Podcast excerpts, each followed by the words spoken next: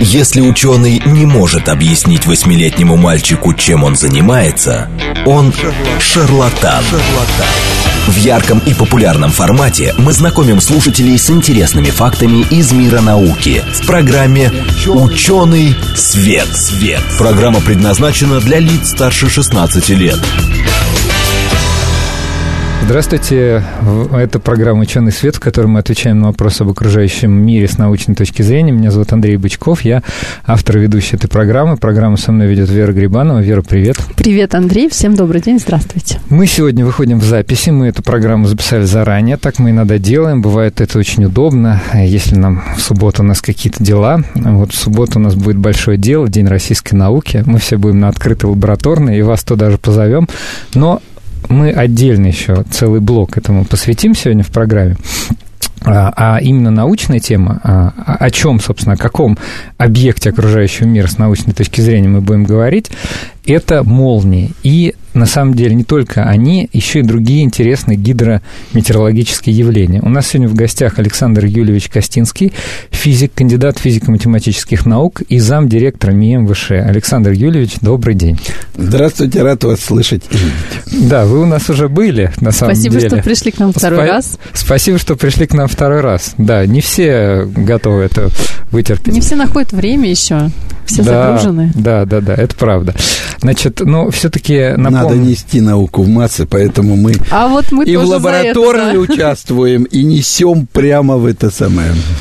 Да. Самую суть. Хорошо. А, Напомню немножко буквально про прошлую программу. Она была интересной, и мы как бы дали определение молний, мы поговорили о том, что наука знает об этом, но на самом деле, я думаю, все равно это надо будет напомнить, повторить, потому что программа была уже порядка двух лет назад, и как бы не факт, что ее наши нынешние слушатели слушали. Во-первых. А во-вторых, мы в прошлый раз закончили на целом блоке вопросов, и наши слушатели очень просили об этом рассказать, конкретные, так сказать, практики, а, что делать с молнией защиты. Вот люди звонили, писали инженеры, говорят, я вот там у себя громоотвод хочу установить на дачном участке, или я там в аэропорту Шереметьево работаю, не знаю, инструкции не дали. Вот, поэтому мы вот нашего гостя, как специалиста по этим явлениям, вот с этого предлагаем начать. Александр Юрьевич, как к этой теме подступиться? Ну, подступиться надо все-таки вначале правильно назвать. Он все-таки не громоотвод, а молния отвод. Вот. Ну, Потому что гром, гром это звук. гром Да? отвести нельзя. Вы ничего, вы звук от звука деться не можете. Ну, вот здесь у нас... Ну, беруши можно. Ну, беруши, да, да, но... А вот мол, а тут все-таки молния. И да, и давайте все-таки немножко скажем, что такое молния, потому что действительно, я думаю, небольшой процент людей э, слушает вас 24 часа. Хотя, Да. я думаю, прекрасная радиостанция. Значит, э, молния – это явление атмосферного электричества, которое появляется в грозовых облаках. А, Если мы говорим с точки зрения молниезащиты, то это э, очень горячий канал с огромным током, 30, э, 50, э, бывает 100 килоампер ток. То есть тысяча ампер, переводя на... Нет, 100, э, э, 100 тысяч килоампер. Ну да, я имею в виду, что килоампер тысяча, Да, а да, здесь да, да. 100 Это, тысяч. это очень большой ток, очень большой заряд. Обычно вот на наших широтах э, три, в среднем 3-4 удара.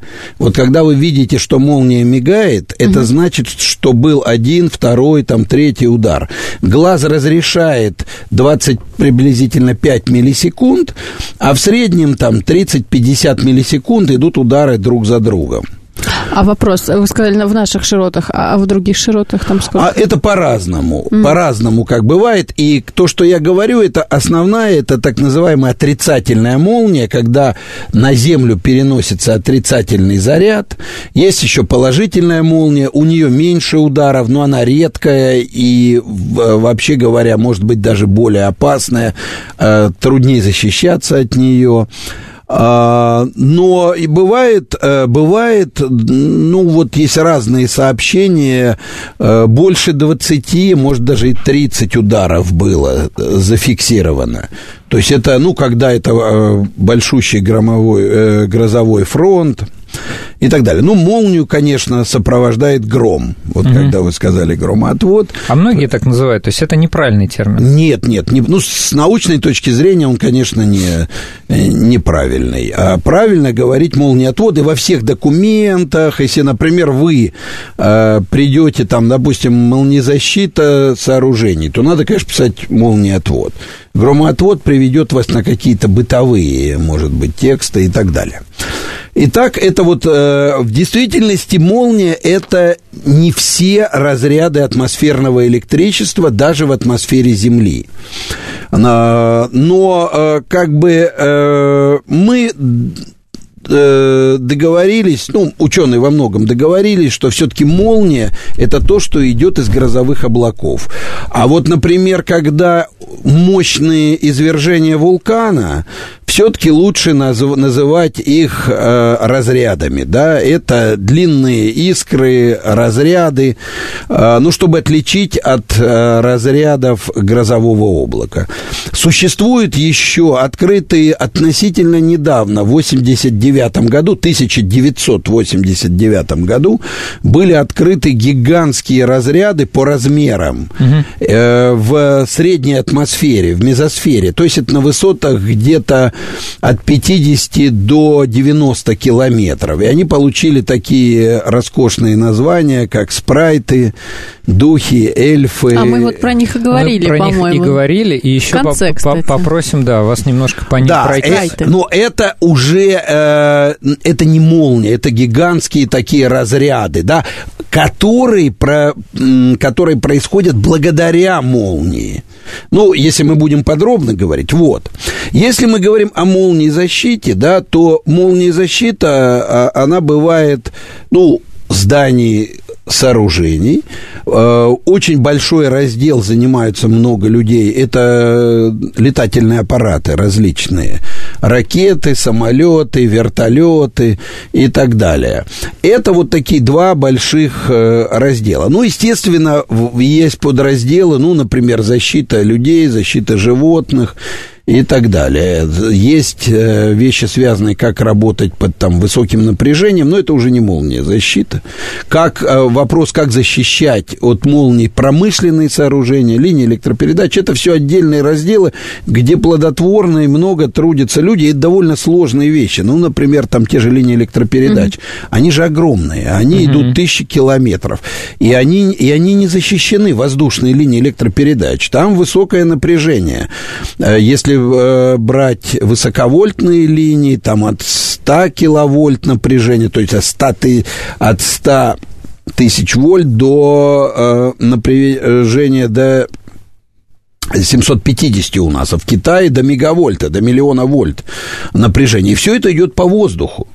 И, конечно, когда молния э, появляется рядом с этими сооружениями, да, то там есть тросы специальные защитные, не всегда удается защититься, есть мощный электромагнитный сигнал. Это отдельная область, да, mm-hmm. которая есть.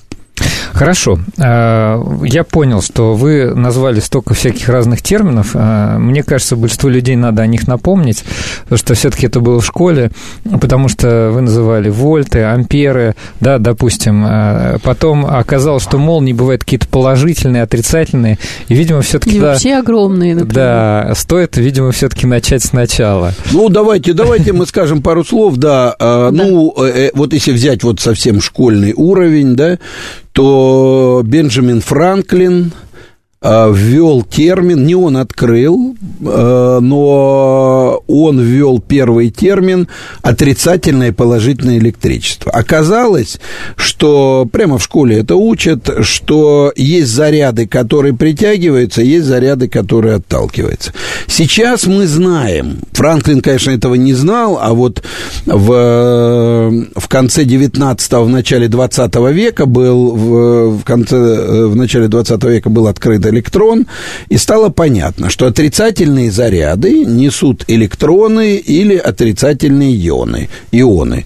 Да, а если, то есть, если у атом состоит из ядра, которое положительное, у него есть электроны. Если угу. электрон забрать, то это отрицательный заряд, а атом останется положительным. Ну, если это большое тело или воздух, да, то, может, таких много. Э, ток в основном обеспечивается, в основном э, быстрые процессы электроны, потому что они маленькие, э, быстрые, они в десятки тысяч раз легче, чем ионы, и поэтому вот весь ток, который идет из-за этого. Но в растворах, например, основным переносчиком является ионы. Да, ну, да, да, но это, это электрические явления, но молнию можно, молнию как таковую, это плазма. Это такое называют четвертое состояние вещества. Это... Сильно-сильно нагретое. А, не всегда. Mm. Плазма может быть и не нагрета. Главное, чтобы а в нем было много электронов. А, Бывает mm. и холодная плазма. Вот там, допустим, люди, которые изучают молнию, очень долго с таким странным явлением, как стримеры, которые там играют ключевую роль. Вот это такие холодные бегущие волны. И вы знаете, что вот Девушки да. и женщины да. с ними хорошо знакомы а, по Дарсинвалю. Вы знаете, такой есть аппарат обработки да. лица, называется Дарсинваль. Да. Вот этот, вот то, что там летит, вот это те самые стримеры, которые тащат молнию. Но мы не будем сейчас физикой. Ну, хорошее молнии. сравнение. А нет, это, это, это действительно Женская аудитория, я думаю, знакома. А это вот эти вот маленькие искорки, которые иголочками вас колят, это стримеры. Там не очень большой ток. А вот в шокере вот, там, наверное, уже В шокере побольше. это искра, и там горячая, вот это горячая плазма. И, конечно, канал молнии, который мы видим, который поджигает деревья, разрушает там, может разрушать такие какие-нибудь трубы и так далее, приводит к всяким разрушениям, это, конечно, горячий канал. Там температура по измерениям ученых, максимум температуры до 40 тысяч кельвинов поднимается, ну, 40 тысяч градусов, да, тоже уж Кельвины или Цельсий, неважно. Здесь неважно. Они ну, 273. В таком, в таком, если мы да, говорим, да, э, а, а это очень величину. горячее и очень много там электронов. Угу. Там практически весь газ ионизованный. То есть у всех атомов отодрали электроны. Не все электроны, но по одному-два отодрали-то точно. Поэтому это высокопроводящее. Поэтому по ней течет ток. Ток – это движение зарядов. И поэтому течет, когда мы говорим, э, э, что огромный ток течет, да, то э, это ампер это большой ток. Ну, например, в наших э, сетях напряжение 220 вольт, ну uh-huh. и обычно там утюг или какой-нибудь такой серьезный прибор, у него там может быть несколько ампер. Uh-huh. И вот таким током легко человека может убить. Убить, да. Э, то есть это, ну, убить может не всегда, но это опасный ток, да, или... А вы представляете, что такое напряжение молнии, вот там 220 в розетке, оно там оценивается 50-100 миллионов вольт. И, то, и, и ток э, десятки тысяч до, до пары сотен килоампер. То есть это огромные токи, да, и, и, конечно, это опасное явление. А можно я немножко вот буду вас перебивать? Конечно. А, а вот правильно я понимаю, допустим, вы сказали в шокере а, или в Дарсенвале, да, а, например, в кинескопах или в каких-то лампах, где а, тоже разряд происходит между двумя электродами, это похожее явление? Нет, это не похоже. Вот как раз если, во-первых, давайте возьмем разные лампы бывают. Вот есть лампы дневного света, трубки да. такие такие. Да, да, да. Вот длинные трубки. Вот там разряд низкого давления. Потому что надо откачать сильно давление для того, чтобы хватило 220 вольт, угу. зажечь там разряд. Это вот то, что происходит на большой высоте. Вот как ни странно, вот в лампочках дневного света родственники вот тех самых гигантских спрайтов, эльфов, потому что там... Потому что низкое... там тоже низкое давление. Конечно. Ну, спрайт – это холодная плазма. Да, там плазма холодная, но, понимаете, та, это вот так нельзя говорить. Там бы, могут быть явления, когда плазма там тоже может стать горячим, да? А, потому что, когда мы говорим холодная плазма и горячая, тут я мы совсем можем напугать наших, э, наших слушателей. Они уже напуганы. Что вот понятие температура когда мы говорим температура, оно только для равновесных систем, медленно меняющихся систем.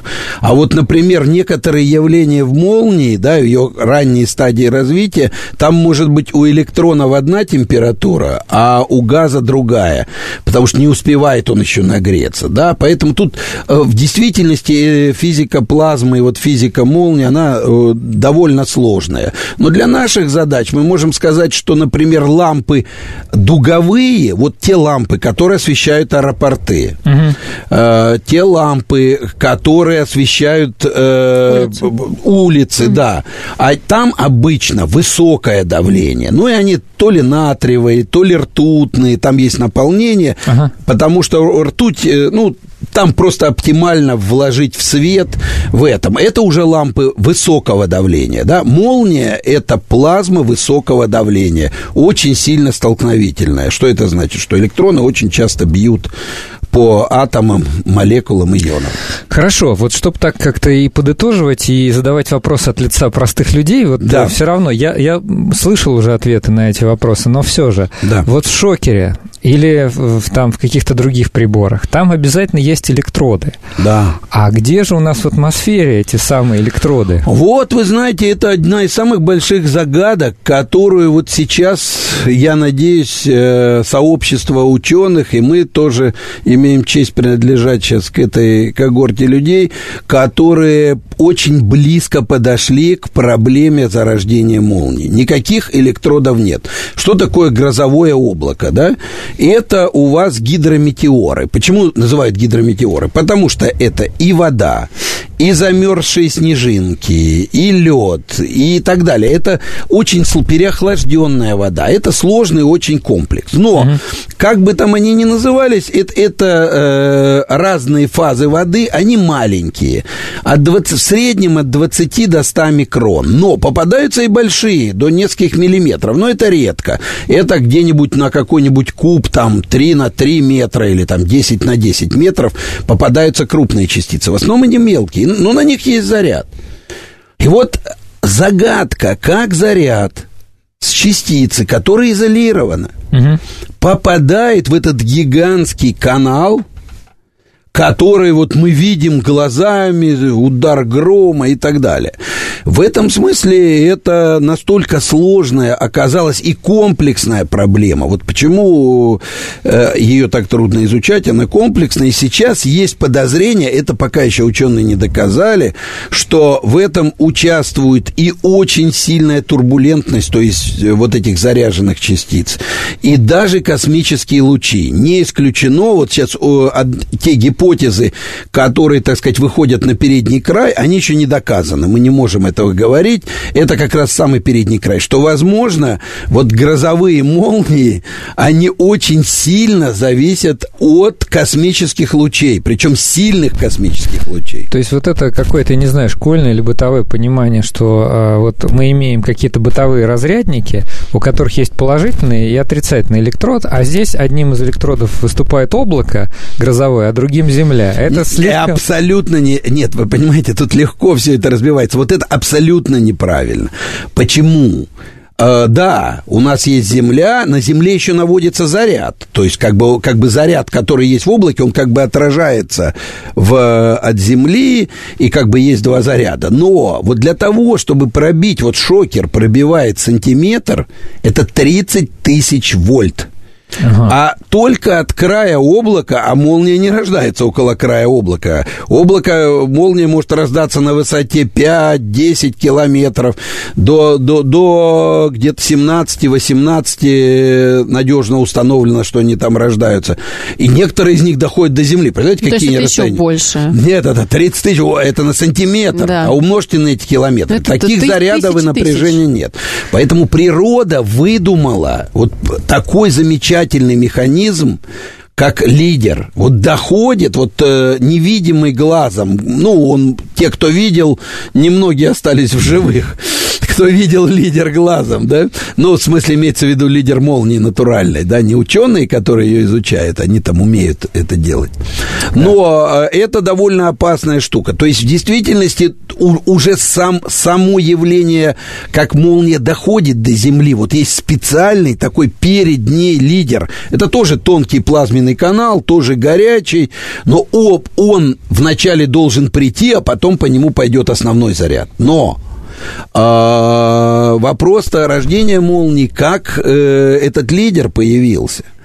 Ну вот, ну, к сожалению, это тут нужна большущая вот лекция. Это очень интересно, и нам да есть какой-то вот вкратце, может быть, как механизм? Не, но я опять же говорю, они не доказаны. Сейчас ага, есть несколько механизмов. Несколько гипотез. Но та гипотеза, к которой я причастен, я могу ее с удовольствием изложить. Давайте. Это, это, это очень сложный комплексный процесс, который начинается с широкого атмосферного ливня, который не имеет отношения к дождю. Это, а что это? Это каскад космических частиц. Вот когда здоровенная космическая частица с огромной энергией, которая может э, у некоторых частиц доходить до энергии теннисного мяча. Ну, это очень редкие частицы, но есть частицы, которые, ну, это уже, извините, как какая-нибудь пулька, которой стреляют э, дети из воздушного ружья. Вот такая, э, ну, только это одна элементарная частица. Она, когда попадает в атмосферу, то много-много летит всяких электрончиков. Они возбуждают разряды в области, где есть, как мы предполагаем, это еще не доказано, области, откуда стартуют вот вспышки вот этих стримеров, которые вот в Дарсенвале, только они большие.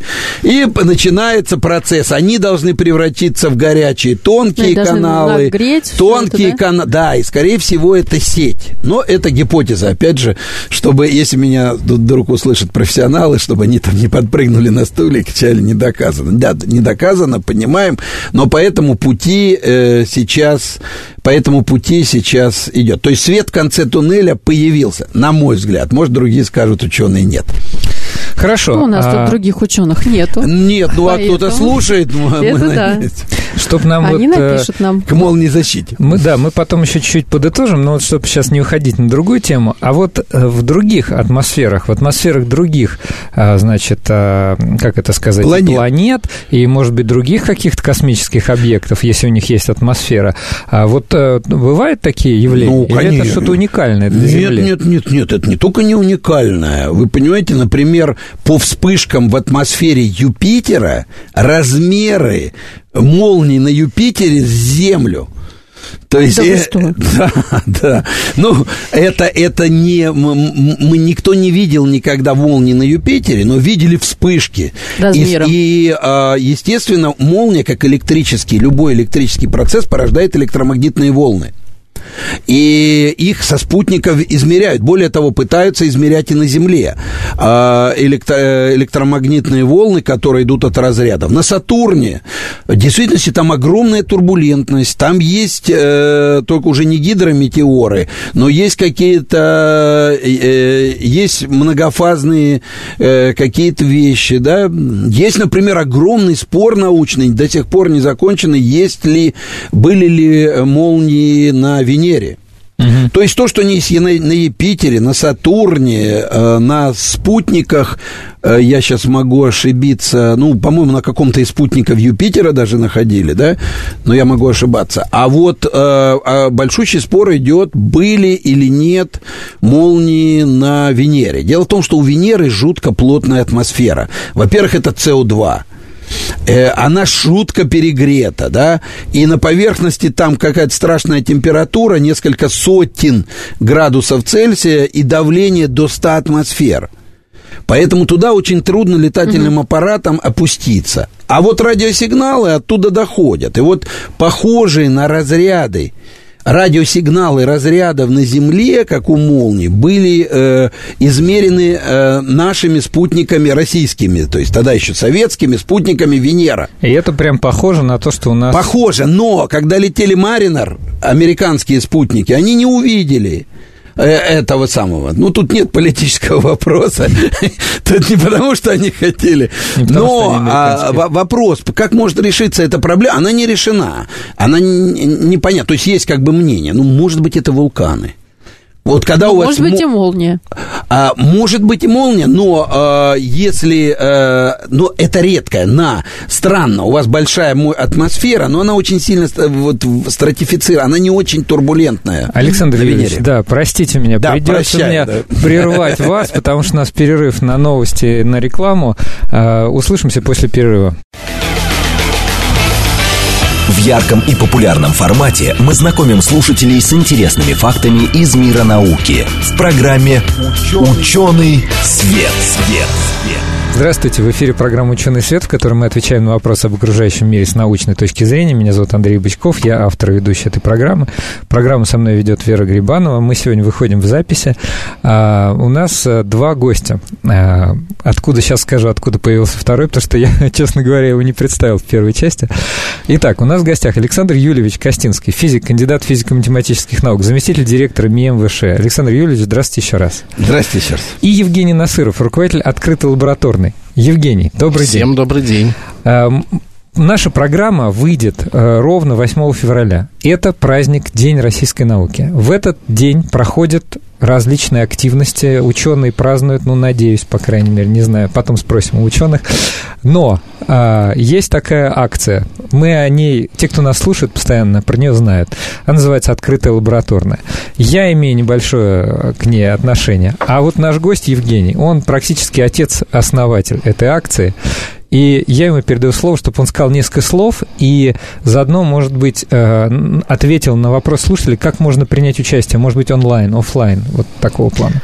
Да, с большим удовольствием. Ну, сразу, конечно, скажу, что акция придумывалась э, большим количеством людей, и я только один из них, поэтому не буду совершенно забирать все лавры, но это не важно уже. Вот, у Победы, как говорят, много отцов, вот так и у нас.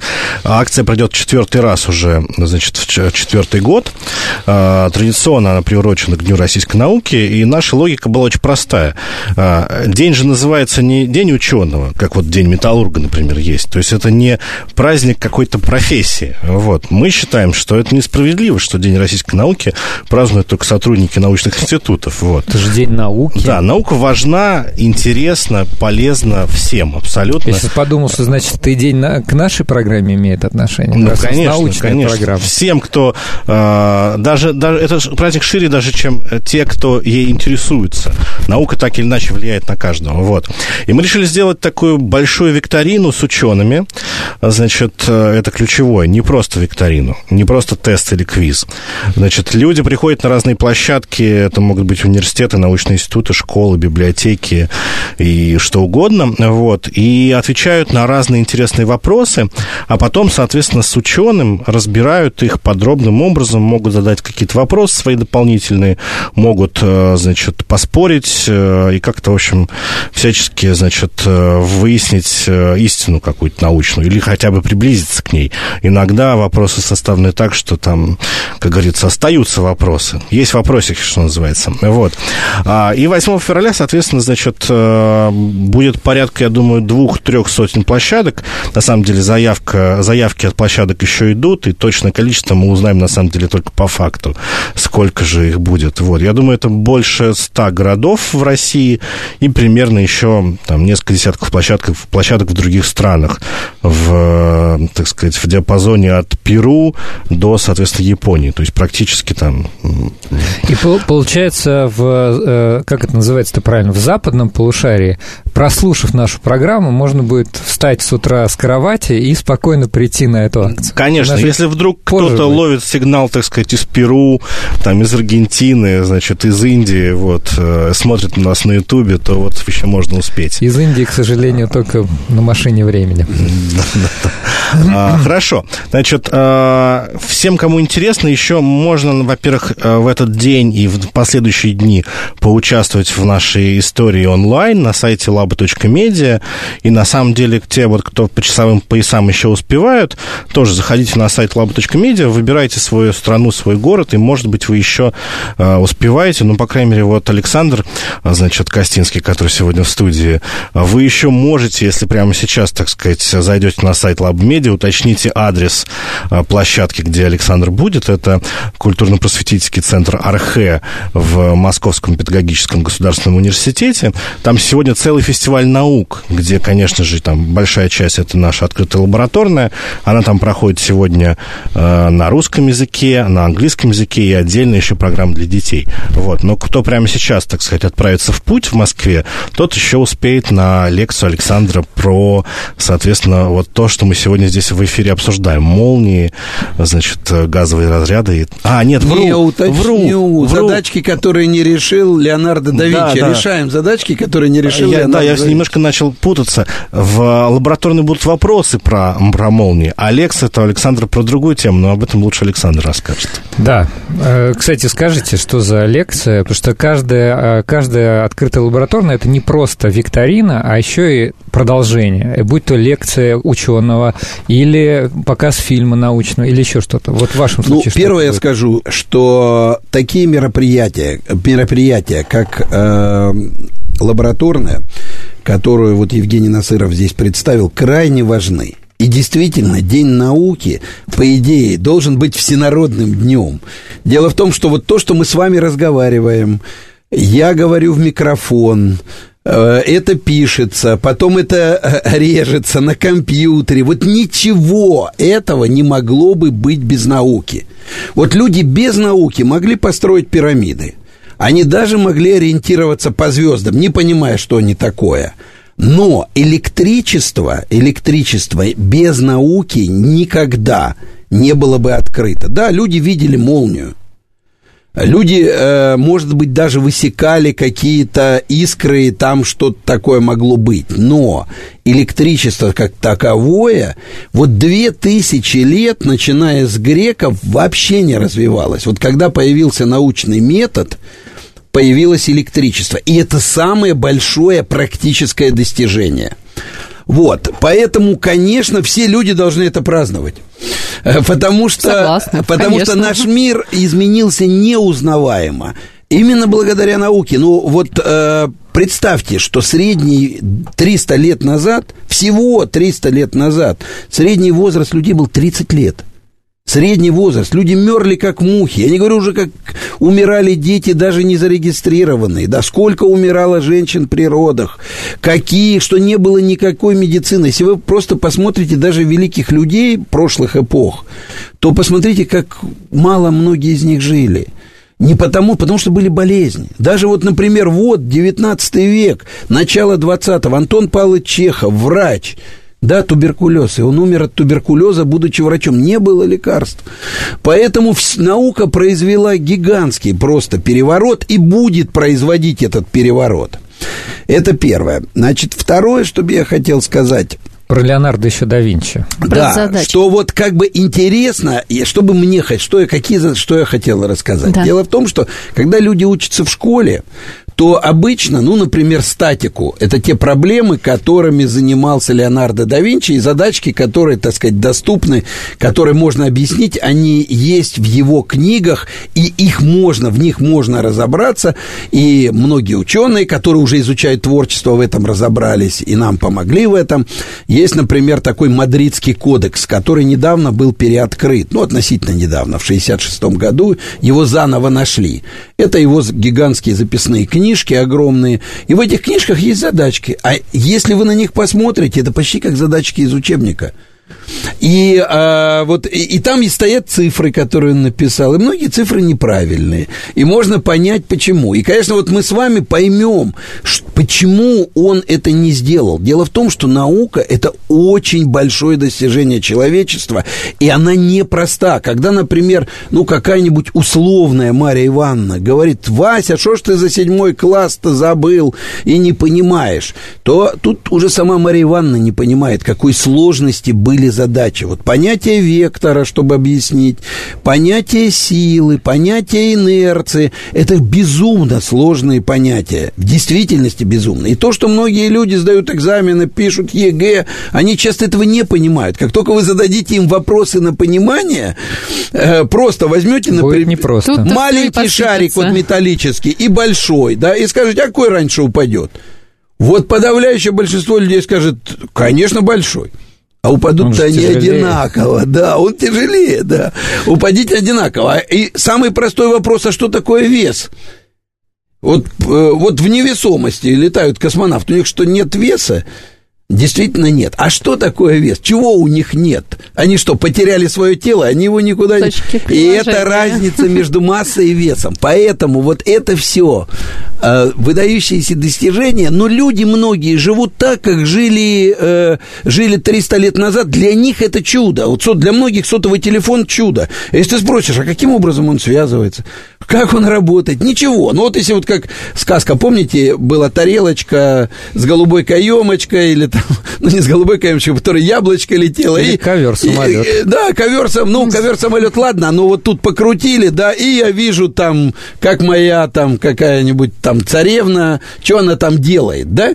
Ну, ничего, что... Не, в чистом я... виде, видеоконференция. А это в чистом виде видеоконференция, конечно, и стало возможно. То есть, условно говоря, как говорили большевики вначале, мы сказку сделаем былью, но человечество реально сказку сделало былью. В одной из наших прошлых передач, кстати, гостья говорила, а, что очень многие выдающиеся открытия, они были сделаны не потому, что именно вот это хотели изобрести, ну, или изобретение, да, а потому что это было нужно для решения какой-то более фундаментальной задачи, которую ставили ученые, которые они решали, она могла не решиться, а при этом приложение мы получили очень хорошее. И также было а, и, наверное, радио, и, наверное, интернет, тоже сюда можно Абсолютно, отнести. абсолютно да. правильно, это замечательный пример. Дело в том, что наука – это то, что изучает, как устроен мир.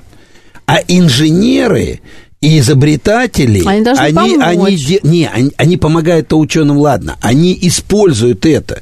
Вот, например, вот эти самые электромагнитные волны, благодаря которым работают, мы общаются сотовые телефоны, мы там со спутниками можем общаться и так далее, и так далее. Ну, просто без, бесконечное количество применений. Угу. Их, они были открыты, электромагнитные волны, э, на кончике пера, и э, Максвелл, он мучился тем, что есть определенная несимметрия уравнений. В уравнениях там были определенные проблемы, надо было ввести так называемый ток смещения. Ему не хватало для уравнений. Все. Когда Генриху Герцу, который открыл экспериментальные волны э, электромагнитные, спросили, а какое может быть у них применение, это одно из самых полезных открытий. Он сказал, не знаю, думаю, никакого. Понимаете, через всего через несколько лет вот так случилось. Вот, например, а, все электричество производится с помощью закона Фарадея. Фарадей этот э, закон открыл, мучаясь несимметрией мира. Электрическое поле порождает магнитное, а магнитное поле, он считал, должно порождать электрическое и должно порождать электрический ток. Нет, и вот он это нашел. И только фон Сименс, тот самый, сейчас до сих пор корпорация Сименс, фон это значит, он был богатый человек и дворянин, он придумал динамо-машину. Вот то, и, то есть в действительности наука имеет то, что называют ученые экстерналии. Но эти экстерналии таковы, что они кардинально меняют наш мир. Да, мы на самом деле понимаем... От, отвлеклись немножко. Да, отвлеклись, с одной стороны. С другой стороны, вы меня навели на размышление, что мы тоже никогда не укоряем наших слушателей за то, что они что-то не знают, потому что это а безумно, надо укорять. безумно Они... сложные понятия. И когда кто-то смеется, вот, кстати, викторина открытая лабораторная, там же тоже, это не проверка, это не ЕГЭ. Там Конечно. привлечение внимания. Да нет, вы поймите, в действительности э, наш мир очень сложен и контринтуитивен. То есть это что означает? Интуитивно, вот почему, когда легкое бросаешь, интуиция подсказывает, что это не так. Когда спрашиваешь человека, а вот что просто телега ехала с постоянной скоростью, что нужно? Человек говорит, нужна сила, нужна лошадь.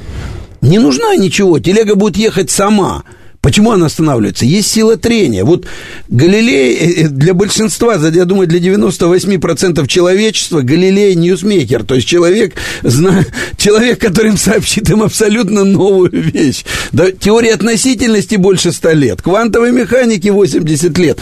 Это старые вещи, но они настолько сложны, и настолько контринтуитивно и поразительно, что именно благодаря научному методу мы смогли понять такие понятия, как бесконечность, исчисление бесконечности, мы стали понимать величины, которых вообще представить... Мы, мы ведь большинство научных результатов мы никогда не можем пощупать. Это благодаря приборам и благодаря теоретическим э, рассуждениям и уравнениям. Но мы это знаем точно, и запуская вот с Земли, вот сейчас там, сколько там, 12 миллиардов, миллиардов километров летят спутники, угу. на них передатчик 20 ватт, э, а 20 ватт, эта лампочка в туалете плохо светит.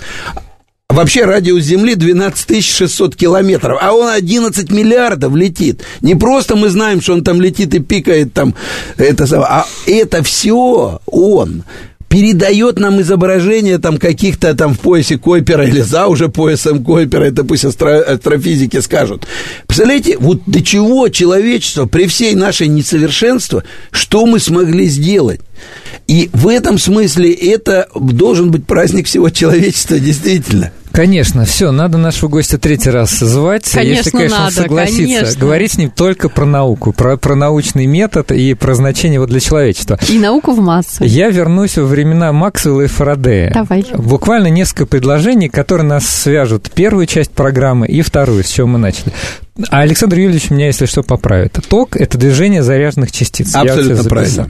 Его характеристиками является напряжение, сила тока, базовыми характеристиками. Ну, заряд, который он переносит. Ну, ну ток – это заряд, который в протекает единицу, в единицу времени. В единицу да. времени, да. А, напряжение – другая характеристика. Она меряется в вольтах, в честь Александра это, Вольта. Это работа. Вот да. если это э, э, напряжение очень простое понятие. Это работа, которая совершается над единичным зарядом. По вот, переносу, да. По переносу единичного. Вот работа. Это вот э, как если бы кто-то тащил телегу, а кто-то тащит там заряженные частицы. Но этим занимается электрическое поле. Наш воздух, в отличие от проводов, является отличным изолятором. Да. И чтобы пробить, чтобы произошел разряд в воздухе, требуется весьма большое напряжение. Вот да. у нас в розетке 220, а в электрошокере Александр Юрьевич сказал 30 тысяч, по-моему. Ну, 30 тысяч на сантиметр. Ну, если, если электрошокер будет пол сантиметра пробивать, то в половину. Ну, 15 тысяч вольт. А в да. молнии речь идет о миллионах, да. миллионах вольт.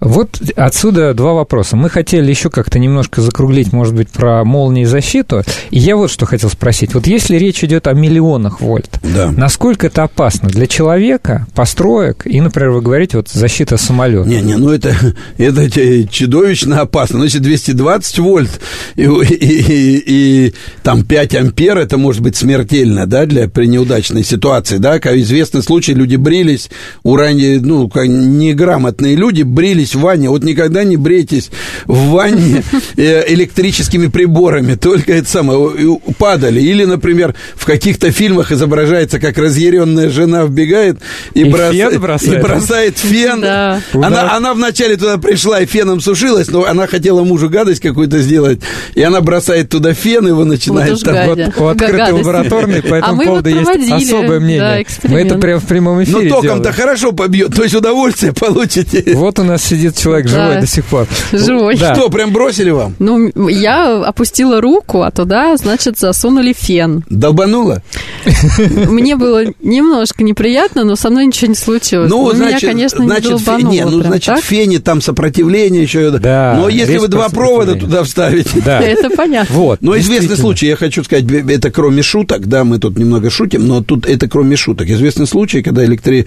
э, не заряжены, или, например, розетки. Почему розетки, которые в ванной, все должны быть закрыты? Человек просто делал розетки, ну, чтобы, опять же, бриться. Он, может, не собирался бриться в ванной, но душем попал, э, душем попал в розетку. Потому что сомнений нет, что высокие напряжения, ну даже... А, я, не, высокие это вообще, ну это смертельно опасно. Да, это опасно. Значит, ну хорошо, то есть вопрос был самый очевидный, что действительно молния опасна для человека, для... Смертельно опасно. Не Но а все-таки, смертельно. говорят, вот попал, попала молния в самолет, а он как-то продолжил Ну, лететь. Смотрите, э, более того, э, каждый пассажирский самолет нормальный летает приблизительно 2,5-3 тысячи часов в год. И э, приблизительно один раз он сталкивается с явлением молнии. Каждый самолет. Так. Даже на, но ситуация тут немножко наоборот. В большинстве подавляющем случаев он сам ее инициирует. Если он летит, в обычно не, пилотам запрещено лететь в грозовую погоду. Они облетают грозовые фронты. Но э, часто бывает, что это, э, Это грозовые сложно. облака коварные, приборы, там ученые, то есть могут дать не совсем точные координаты, хотя и видно глазами, но когда ночью летит, и в облаках же часто летит, а ты кто там знает, грозовые они, не грозовые и так далее. Вы же Ну, говорите, что там постоянно да, гидрометеоры но, летают. смотрите, там металлический. Вот самолет, он металлический. Вот если вы в машине даже сидите, в машине, только не надо, надо ноги поджать. Если сидите в машине, в нее ударит э, молния, тоже люди, человек может остаться жив, потому что это так называемая клетка Фарадея. То есть это как бы металлический э, такой Контур. короб, да. Ну, а особенно если машина во время грозы, дождя, она вся в воде, а вода проводящая. Обычная вода проводящая, в ней есть ионы, и поэтому ток стечет. Э, В действительности было много экспериментов, когда люди прям специально вызывали молнию, специальные триггерные молнии на машины, где сидели животные. Там кролики, известный такой кадр, прям молния бьет, там дверь открывает, и кролик стремглав оттуда и удрал. То есть остался жив. Так, а тогда зачем же делают молниезащиту? Нет, ну смотрите, это металлический. Мало кто сидит в металлический. Вот здание, оно же не цельно-металлическое. Самолет, он не цельно-металлический. Прибегают Ну к, к определенным мерам. Там специальные шины делают, чтобы молния пошла по краю. И то она пробивает время от времени. То есть идея молниезащиты отвести как бы ток, вот чтобы он как в машине. Чтобы он как можно меньше навредил. Он все равно немножко навредит, он какие-то полосы остаются, могут сделать у самолетов треснуть стекло, что а, вообще-то ЧП. Ну, а на электронные приборы же тоже. Конечно, на электронные приборы действуют, иногда сгорают электронные приборы. Вообще, когда э, по регламентам, если э, удар молнии был, то вообще говоря, э, самолет должен быть обследован. Да, конечно. Потому что ну, не всегда пилоты признаются в этом. Это- уже отдельная тема. Э, Почему? Но в, э, в действительности, если бы самолет был не цельнометаллический и достаточно прочный, а мы сейчас говорим о самолетах, которые летают высоко, да даже не высоко, там же давление падает. Самолет довольно, у него довольно толстый металл, его просто раздавит. Когда самолет поднимается на высоту 10 километров, то там давление больше, чем в три раза меньше, чем на Земле. Его сдавливают. Да. Кстати, многие люди не знают, что почему в самолете это плохо летать. Почему гипертоники? Там сбрасывают давление. Да, То что когда самолет летит, там сбрасывают давление, причем где-то сбрасывают миллиметров 200. На Земле никогда не бывает таких падений давления. Самое большое, ну, может, 30-40 миллиметров ртутного столба, а тут Ну, на если 200. в горы подняться, да, то есть. Не, в горы, да, но в горы вы не мгновенно поднимаетесь. А когда на самолете вы поднимаетесь, вам за Ну, 20 да. минут сбрасывают давление на 200 миллиметров. Поэтому эта вещь очень серьезная. Александр Юрьевич, да. Да. просто у нас хронометраж Да. жесткий, Да, да, да, да. буду вас вынужден вас сдерживать. Но мы вас же еще Да. пригласим. Да. Же конечно. Помните, да? Смотрите, Да-да-да, слушаю. у нас полторы минутки, может быть, вы дадите какой-то экспресс, такой вот э, дайджест, что-то может почитать людям, ко- кто вот интересуется молниями и кто интересуется, например, молнией защиты. Вообще, куда смотреть, куда свой взгляд Не, ну направлять? есть, э, вы знаете, что есть э, по молнии защите, вот если вы правда хотите защищать свой дом, свою дачу, ну, обычно большие дома защищают, дел, а- а их делают защищенными, то обращайтесь к профессионалам. Все-таки в интернете найдите, по- поищите, посмотрите рекомендации, да, потому что одного металлического штыря, если вы большой поставите, недостаточно. Обычно надежная защита – это защита не штыревая. Вот, а, а это должна быть э, защита, так называемая... Ну, типа по периметру? Конечно, конечно, конечно. Она делается довольно толстыми проводами. Это первое. А во-вторых, куда вы отведете это электричество, чтобы вы его не отвели туда, где там что-нибудь плохое. Надо специально грунт.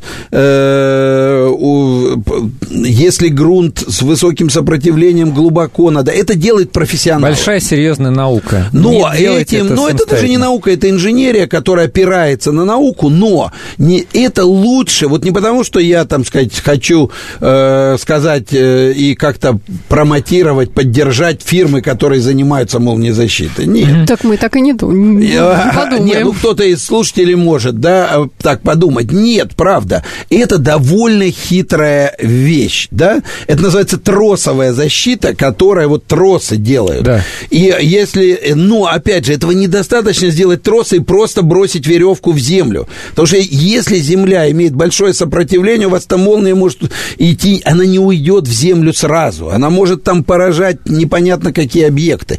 Поэтому это нужно обследование и так далее. Это первое. А что почитать?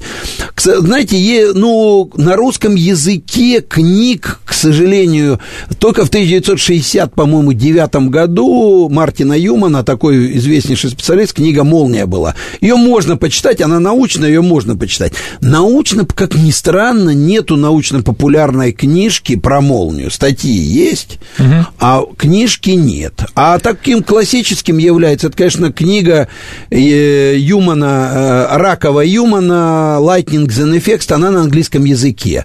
Ее можно найти в интернете, она есть. Хорошо, Александр Юльевич, спасибо. У нас в гостях был Костинский Александр Юльевич, физик, кандидат физико-математических наук, замдиректора МИЭМ ВШ. Услышимся в следующую субботу.